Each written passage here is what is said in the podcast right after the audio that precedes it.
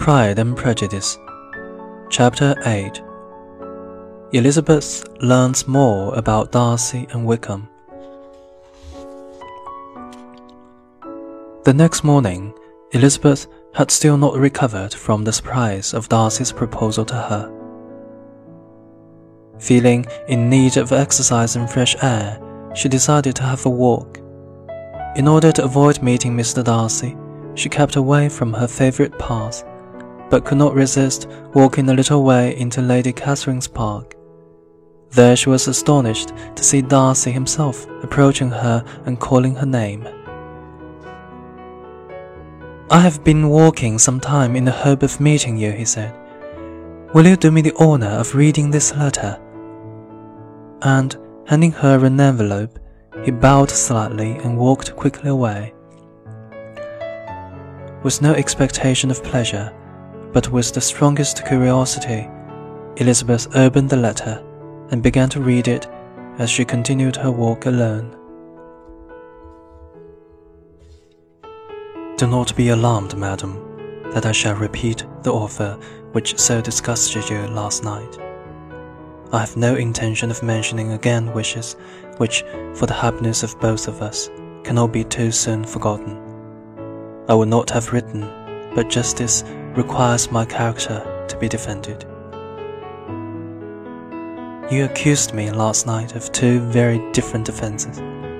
The first was that I had separated Mr. Bingley from your sister, in spite of their mutual affection, and the second that I had destroyed Mr. Wickham's chance of future wealth and happiness, in spite of my father's honourable promises to him. I hope that you will no longer blame me for either of these offences when you have read the explanation which follows. If I am forced to describe feelings which offend you, I can only say I am sorry. I had not been long in Hertfordshire before I noticed that Bingley preferred your elder sister Jane to any other young woman but I had often seen him in love before, and it wasn't until the Netherfield ball that I realized how serious his attachment was.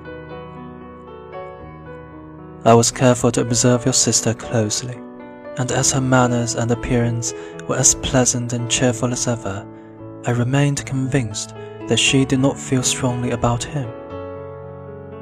I was perhaps deceived by her calmness and in that case, your anger has not been unreasonable. But I sincerely believed that her heart had not been touched. I objected to Bingley's possible marriage to her, not only for those reasons of social inferiority that I mentioned to you last night, but also for reasons which, in my case, I had tried to forget, but which I must state now. the behavior that evening of your mother, your three younger sisters, and occasionally even your father was so lacking in social correctness that I made up my mind to save my friend from what I considered would be a most unhappy marriage. If you are upset by my description of your family's faults, it may comfort you to consider that you and your elder sister have avoided any share of blame and deserve nothing but honorable praise for your behavior. To continue, when I was in London, with the help of Bingley's sisters, who shared my opinion, I explained to him the disadvantages of marriage to your sister. This alone would not have been enough to prevent the marriage if I had not also been able to convince him of your sister's indifference to him. Then it was easy to persuade him not to return to Hertfordshire. I do regret one thing, however. Miss Bingley and I both knew that your sister was in London, but we hid the fact from Bingley. In this I consider I was less than honest, but I have no other apology to offer.